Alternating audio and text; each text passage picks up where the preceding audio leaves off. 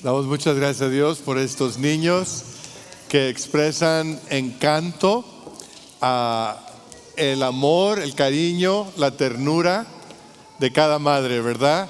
Y, ah, y qué apreciado es el amor, el cuidado de una madre. Gracias al coro de niños y al niño que hacía competencia también. Muy bien. Pues queremos agradecer a las madres presentes, honrarlas. Y quisiera preguntar si tenemos bisabuelas aquí o en el gimnasio o en casa. Si son bisabuelas, pónganse de pie. ¿Bisabuelas? ¿Habrá alguna? Si hay, muy bien, un aplauso.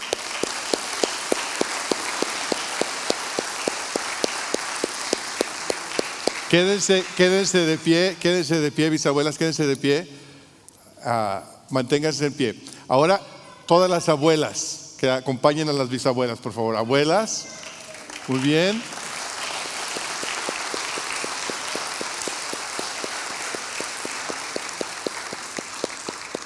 Qué guapas. Cada, cada año se hacen más jóvenes las, jóvenes las abuelas. Amén. Y ahora el resto de las madres. Únanse a las abuelas, el resto de las madres.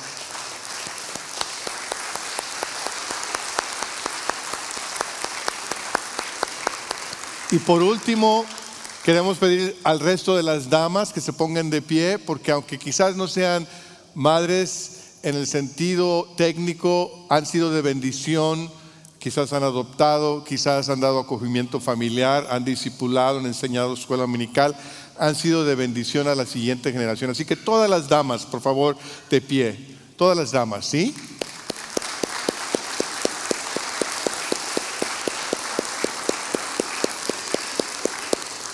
Queremos obsequiarle este clavel como ah, una muestra de nuestra aprecio a cada uno de ustedes. Esperamos que ahí también en el gimnasio estén recibiendo su clavel. Si están viendo en línea, les mandamos un clavel virtual, con un abrazo virtual. Para cada uno de ustedes, una vez que recibe su clavel, puede tomar su asiento. Cada uno de ustedes agradecemos al Señor por sus vidas, ah, por su ejemplo, por su enseñanza. Son de bendición a su familia, son de bendición a la iglesia, son de bendición a la comunidad. Así que muchas gracias por ser las madres que son ah, y por la bendición que son. Ahora, mientras ellas siguen recibiendo su clavel y tenemos madres allá arriba en el balcón, uh, so don't forget the balcony, young people, thank you.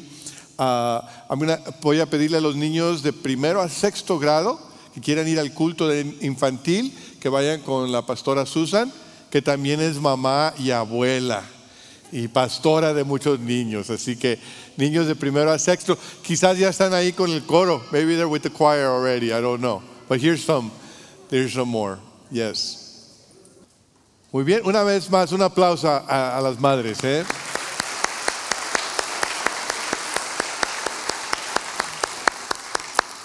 Y desde luego que también agradecemos al Señor por la memoria de aquellas madres que ya no están con nosotros pero dejaron su impacto ah, de cariño y de amor en nuestras vidas. Ah, a veces cuando vemos en las redes sociales o en la televisión, ah, de repente vemos alguna fotografía de una familia tal y como esta, de una familia donde eh, parece que mamá está delgada, está bien arreglada, bien peinada, tiene la mesa bien servida, con, una comida bien nutritiva, la cocina está limpiecita, los niños están contentos y tranquilos. Y, papá también está tranquilo. Y a veces vemos la foto y decimos, pues, ¿en dónde? Porque en mi casa no es así, ¿verdad? a lo mejor estas son super mamás porque en casa a veces andamos peleándonos y los niños eh, no les gusta el desayuno y de repente hacen un tiradero y mamá está corriendo y el café se quema y hay que vamos tarde al trabajo y estamos manejando el, presupuesto. A veces ni tiempo tiene mamá de peinarse, se hace un chongo, ¿verdad? Y se sale sin maquillaje a la calle a hacer las cosas que hay que hacer y a llevar a los niños al fútbol después de los estudios, a mantenerlos ahí en la escuela, en el Zoom. A veces el único Zoom que se escucha es el Zoom del cinturón porque los niños no hacen caso, ¿verdad? Y, a, veces eh, lo que sucede en casa parece más esta foto que sigue ¿verdad? Ah, que la primera, ¿no es cierto? Ah, la realidad es que a veces las mamás que son tan ah, especiales, tan extraordinarias, también las verdaderas mamás experimentan verdaderas situaciones difíciles en sus vidas. Y hoy quiero hablarles de una madre que vivió hace muchos siglos y que vivió en una situación que no era ideal, no era un cuadro para publicar en la red social de Facebook o Instagram. Era realmente una situación complicada. Y en medio de esa situación esta mujer encontró la fidelidad de Dios. Y quiero invitarles a que vayan conmigo a Primera de Reyes, capítulo 17. Primera de Reyes, capítulo 17, ahí es donde vamos a encontrar esta historia de la cual les estoy hablando y le vamos a dar lectura. Primera de Reyes 17, empezando con el versículo 7. Dice de la siguiente forma, algún tiempo después se secó el arroyo porque no había llovido en el país. Entonces la palabra del Señor vino a él con este mensaje. Ve ahora a Zarepta de Sidón y permanece allí. A una viuda de ese lugar le he ordenado darte de comer. Así que Elías se fue a Zarepta. Al llegar a la puerta de la ciudad, encontró a una viuda que recogía leña, la llamó y le dijo, por favor tráeme una vasija con un poco de agua para beber.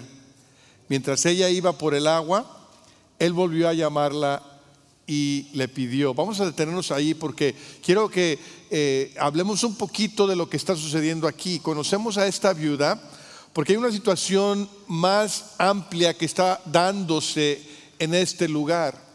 Es que el profeta Elías ha pronunciado un juicio en contra del rey Acaz y su esposa Jezabel porque están adorando, están dándole culto al dios Baal supuestamente el Dios de la fertilidad. Y Dios ha decidido demostrar que Él es el único verdadero Dios, así que extiende un juicio. Por medio de Elías le comunica al rey Acaz que no va a llover, que no va a haber ni rocío.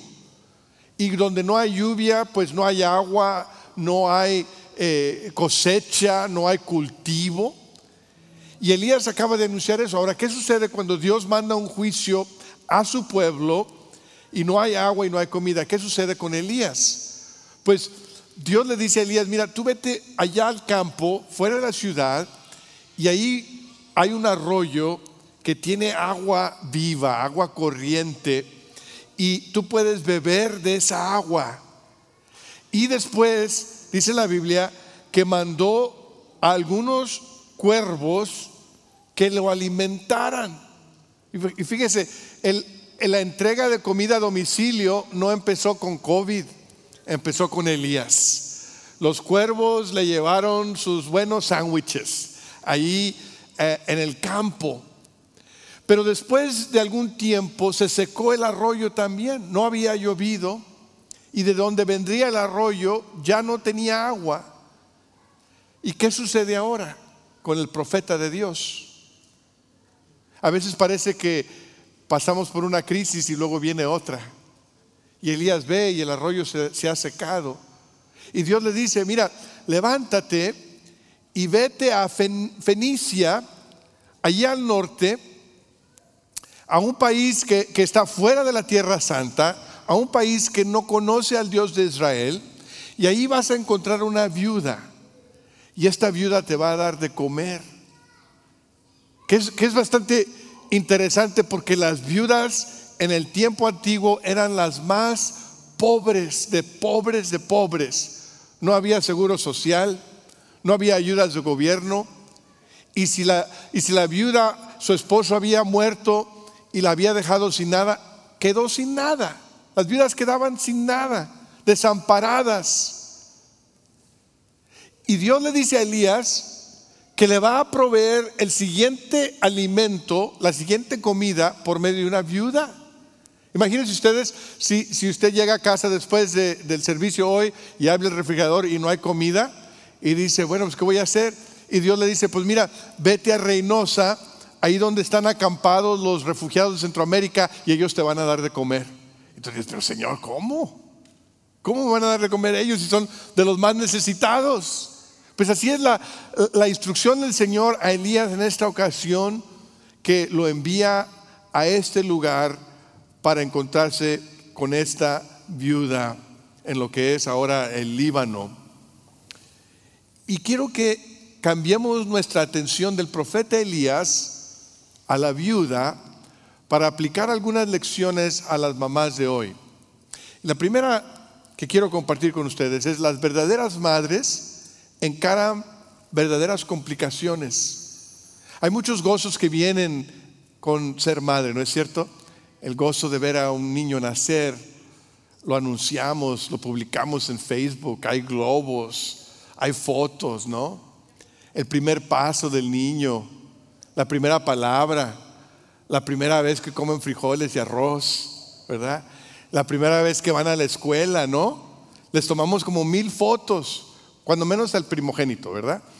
Este, y, y cuando sacan medallas y listones y les dan certificados en la escuela, que hay gozo tras gozo tras gozo, pero no siempre, no siempre las madres experimentan la alegría, las sonrisas, los momentos de tomar fotos. A veces las madres encaran verdaderas complicaciones. Y ese es el caso de esta viuda. Está sintiendo lo, pesado de su circunstancia. Se encuentra ya en un callejón sin salida. Se encuentra en una situación aparentemente sin esperanza. Su esposo ha muerto. No tiene provisión, pero todavía tiene familia a quien alimentar. ¿De dónde les va a dar de comer? Fíjense en el versículo 11 y 12 lo que dice. Mientras ella iba por el agua, él volvió a llamarla y le pidió, tráeme también por favor un pedazo de pan. Tan cierto como que vive el Señor tu Dios, respondió ella, no me queda ni un pedazo de pan. Solo tengo un puñado de harina en la tinaja y un poco de aceite en el jarro. Precisamente estaba recogiendo unos leños para llevarlos a casa y hacer una comida para mi hijo y para mí. Será nuestra última comida antes de morirnos de hambre. Qué tremendo. Qué tremenda situación. Esta viuda se le ha acabado la comida. Solo le queda un poquito de harina y un poquito de aceite. Ya no hay leche, no hay queso, no hay huevos, no hay fruta, no hay frijoles, no hay arroz, no hay nada en la despensa más que un poquito de harina y un poquito de aceite y no hay ninguna esperanza de recibir ayuda del gobierno, de formarse en línea para que le den una caja de comida. Eh, la sequía ha llegado hasta este lugar y no hay donde conseguir más comida. Es una madre enfrentando, encarando un desafío verdadero y a veces las madres de hoy se encuentran encarando situaciones complicadas, ¿no es cierto? Zenobio y Rosa Emma Rodríguez, una pareja muy querida de nuestra, de nuestra iglesia. Zenobio, uno de nuestros diáconos. Rosa Emma, una líder entre las mujeres. Su hija Esli, hace el año pasado, estaba esperando bebé y a los 18 meses de embarazo hubo complicaciones preocupantes. Hubo momentos en los cuales se pensó que se iba a perder el embarazo y, nuestros hermanos pidieron oración y se movilizó un, ejército de oración y, y se oró y, se logró dar el siguiente paso. Y aunque Esli sufrió consecuencias de su embarazo, a veces hasta, hasta perder eh, su sentido de, escuchar, de oír, su oído, ah, siguió el embarazo con complicaciones. Y después llegó el momento de que nació la preciosa niña Leilani Emma. Y, y la familia le dio gracias a Dios por su llegada a este mundo. Aún así tenía complicaciones cardíacas y como recién nacida tuvo que entrar en el quirófano y estar ahí ocho horas, seguidas por días de tratamientos difíciles, complicados, cada día esperando en el Señor, cada día orando al Señor, cada día dándole gracias a Dios por las oraciones escuchadas. Sabemos que esta preciosa niña sigue ahí en los brazos de su madre, de su abuela, pero ha sido un verdadero desafío el cual ha encontrado.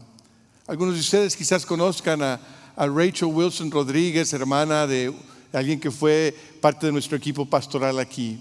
Y hace como tres años que su hija Caroline se le diagnosticó leucemia. Y empezamos a orar por ella.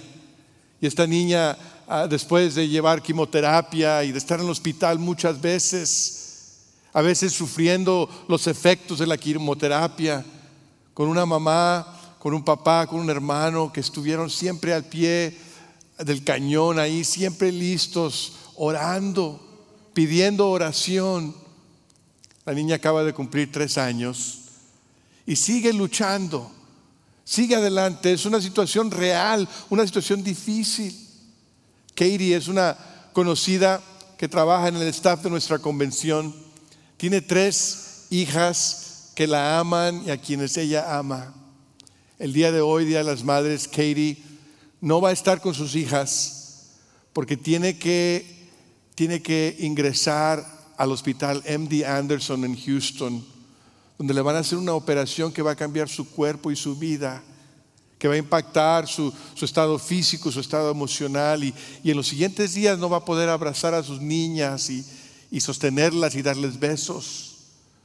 Tiene fe, tiene agradecimiento en su corazón, pero es una verdadera complicación. Y una de las cosas que yo observo al ver estas vidas preciosas de, nuestra eh, familia Rodríguez, de la familia Wilson, de Katie, es que estas son madres y abuelas con valor, porque se requiere valor para enfrentar las situaciones difíciles, para decir un día más, un tratamiento más, una oración más, un esfuerzo más. Y eso es lo que esta viuda estaba haciendo. Una comida más. Voy a recoger leña. Y aunque sea la última comida, no me doy por vencida aunque sea la última comida, sigo adelante. Eso es valor. Las verdaderas madres encaran verdaderas complicaciones y eso requiere valor. Gracias al Señor por el valor de esas madres. Las verdaderas madres, en segundo lugar, enfrentan verdaderas crisis. Esta eh, viuda de nuestra historia estaba ah, pasando por una situación sumamente difícil. Uno no puede imaginarse que se pudiera haber enfrentado con algo aún más de lo que ya estaba por pasar. Pero vamos a ver que se va a enfrentar con una crisis en un momento. Vemos que el profeta Elías le ha pedido a esta viuda que le traiga agua. Ahora, recuerden que ese es tiempo de sequía. El agua no es fácil de conseguir. Y esta mujer deja de recoger la leña que estaba recogiendo para su última comida y va por agua para un profeta de un Dios que ella no conoce, para un profeta de un país extranjero. Imagínense usted la gentileza y hospitalidad de esta viuda que dice, voy a traerle agua. Y ella se dirige a traer agua y Elías, mientras ella va en camino, le dice, oh, y también tráeme pan. También tráeme pan, tráeme una torta. Imagínense ustedes. Y la viuda se vuelve y le explica a él su situación, le explica, mira, no tengo pan darte. tengo un poquito de harina, un poquito de aceite y voy a hacer la última comida para mi familia. Y fíjense lo que Elías le contesta en el versículo 13. Interesante. No temas, le dijo Elías. Vuelve a casa y haz lo que pensabas hacer. Pero antes, prepárame un panecillo con lo que tienes y tráemelo. Luego, haz algo para ti y para tu hijo. Qué atrevido, ¿no?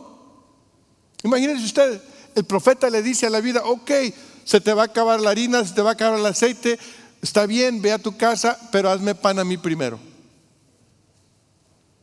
Y luego te haces a ti y a tu hijo. A lo mejor Elías como que estaba un poquito chiflado porque le habían traído comida a los cuervos. Y ahora decía, pues que la viuda también me haga pan, ¿no? Eh, en medio de su situación, ¿Qué hubieras hecho tú? Si, tú te, estás en el lugar de Elías y escuchas lo que la vida dice, ¿qué hubieras hecho?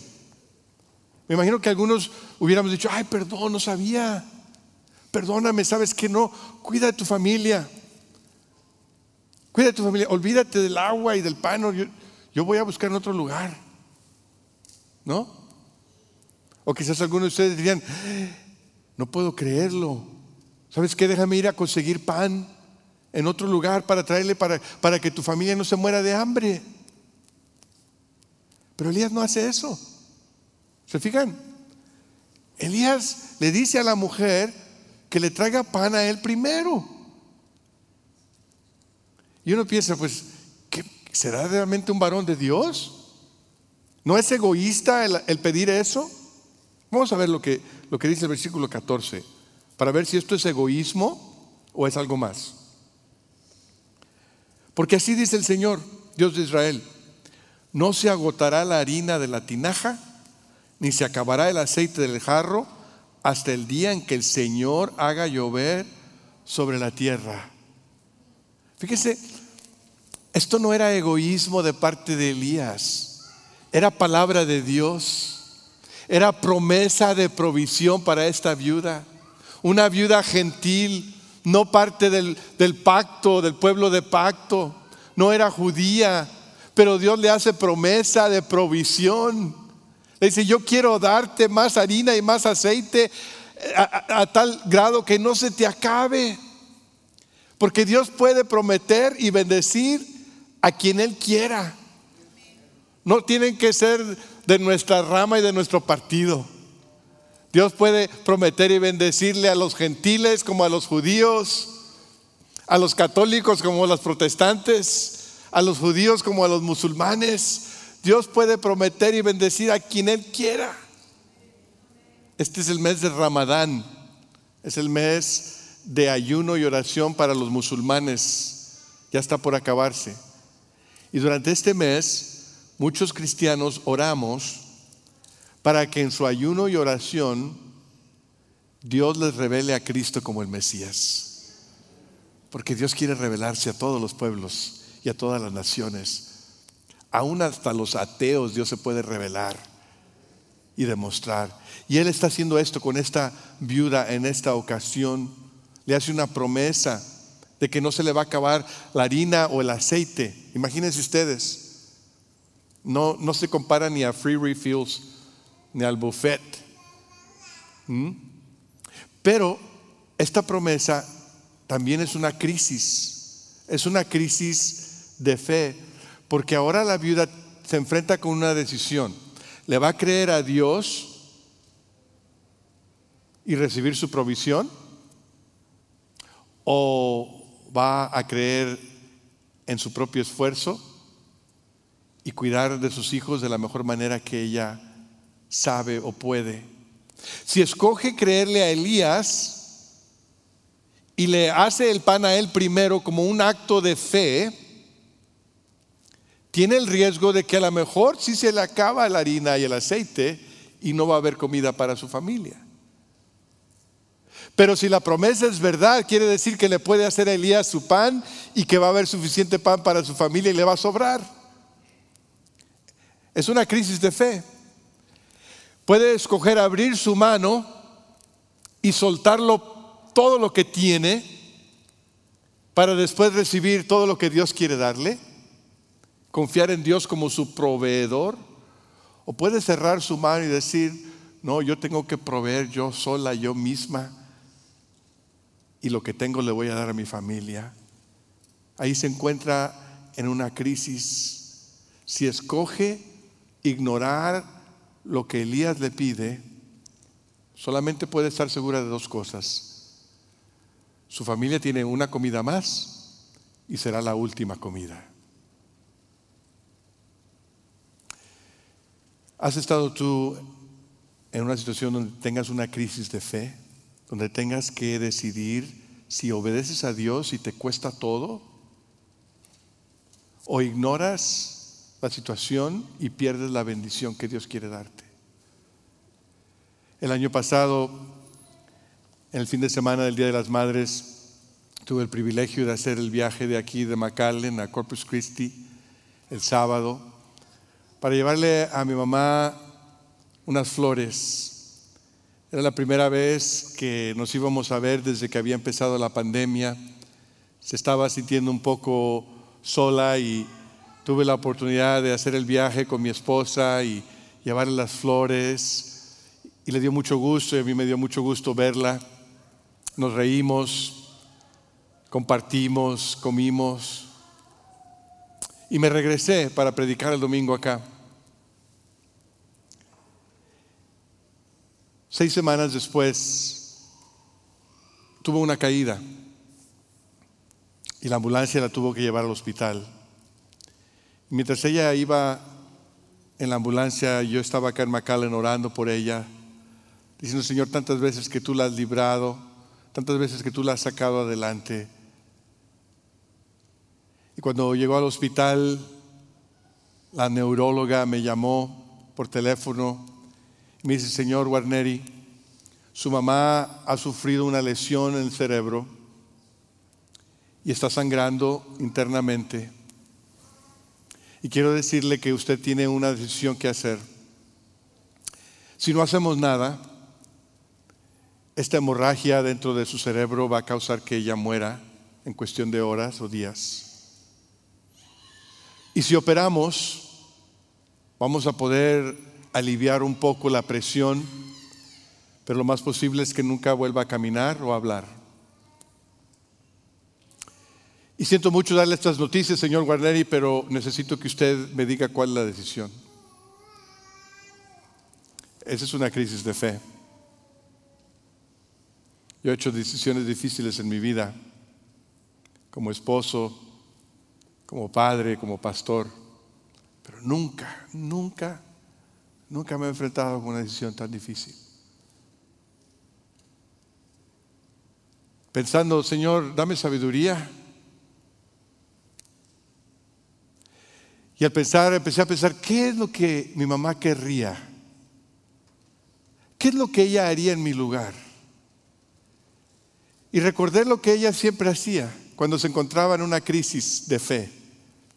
Siempre escogía la esperanza, siempre escogía la vida, siempre escogía dar un esfuerzo más. Nunca se dio por vencida, siempre luchó. Y en ese momento yo supe exactamente lo que tenía que hacer.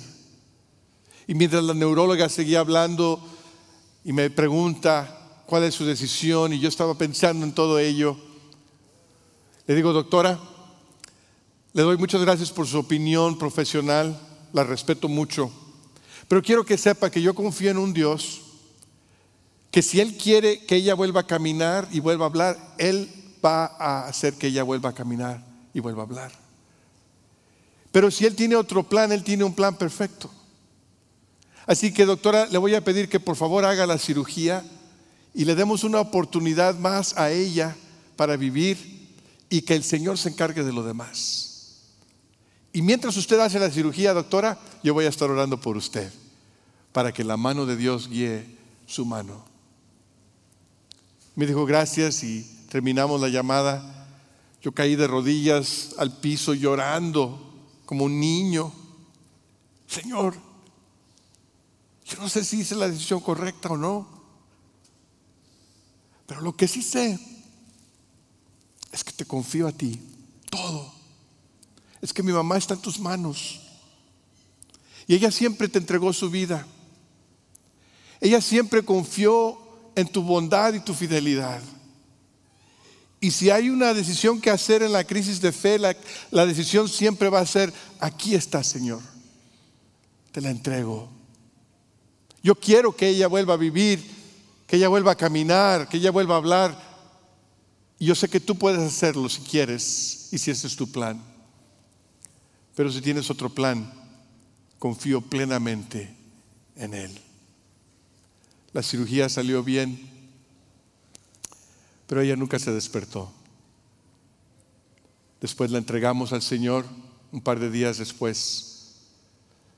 Aquel día de las madres que le llevé flores, no sabía que sería el último día de las madres que yo la tendría conmigo. Pero lo que sí sé es que en medio de las crisis, ella me enseñó a confiar en el Señor. Y eso fue lo que hicimos en aquel momento. Eso es lo que la viuda hizo en esta ocasión. Confió en el Dios de Elías, un Dios que ella no conocía anteriormente. Creyó la promesa de Dios. Le hizo el pan a Elías primero y esperó que Dios se encargara de lo demás. Las verdaderas madres enfrentan verdaderas crisis y en la crisis se requiere fe. Y por último, las verdaderas madres experimentan verdadero cuidado. Esta viuda ejercitó su fe, actuó en obediencia y Dios cuidó de ella. Fíjense en el versículo 15 y 16 dice, ella fue e hizo lo que había dicho Elías, de modo que cada día hubo comida para ella y su hijo como también para Elías. Y tal como la palabra del Señor lo había anunciado por medio de Elías, no se agotó la harina de la tinaja ni se acabó el aceite del jarro. Qué cosa tan más tremenda. Ese es el Dios de Israel. Ese es el Dios de la iglesia. Ese es el Dios a quien servimos. Esta viuda, amén.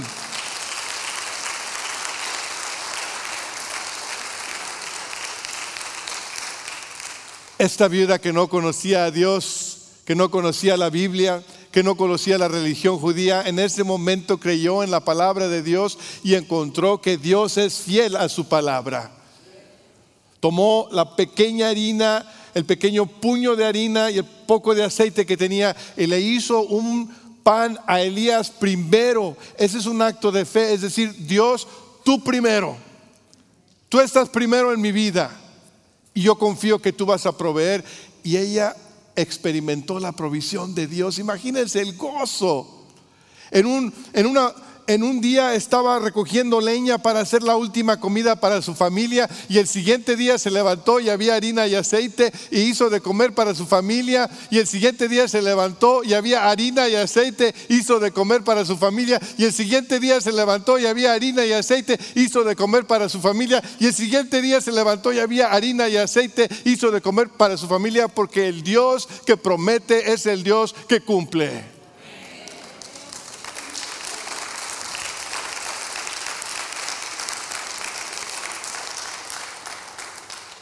Puso a Dios primero. Y en esa fe Dios le trajo gozo.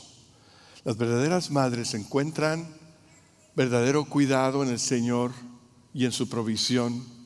Aquellos que confiamos en el Señor sabemos que Dios puede proveer, puede multiplicar, puede hacer que nos alcance cuando parece que no nos va a alcanzar, nos puede dar en abundancia.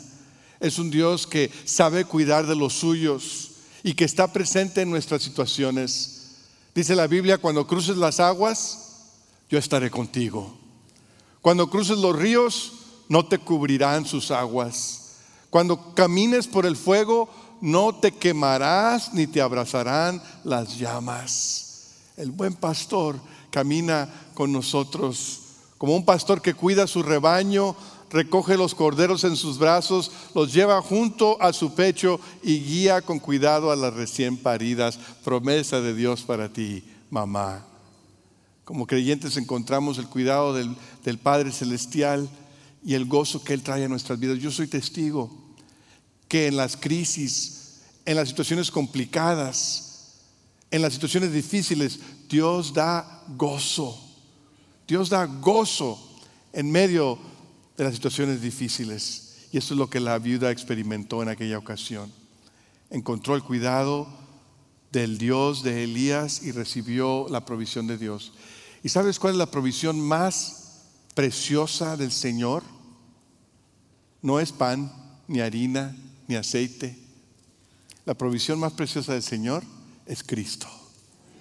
En Cristo tenemos todo, aquí y en la vida eterna. Y Cristo trae gozo a la vida. Si tú no conoces a Cristo, hoy es el día en el cual lo puedes venir a conocer. Las verdaderas madres experimentan verdadero cuidado, lo cual produce gozo. Ser mamá no es siempre como las publicaciones en Facebook o en las revistas, en las portadas de las revistas. A veces el ser mamá es difícil, es doloroso, es complicado.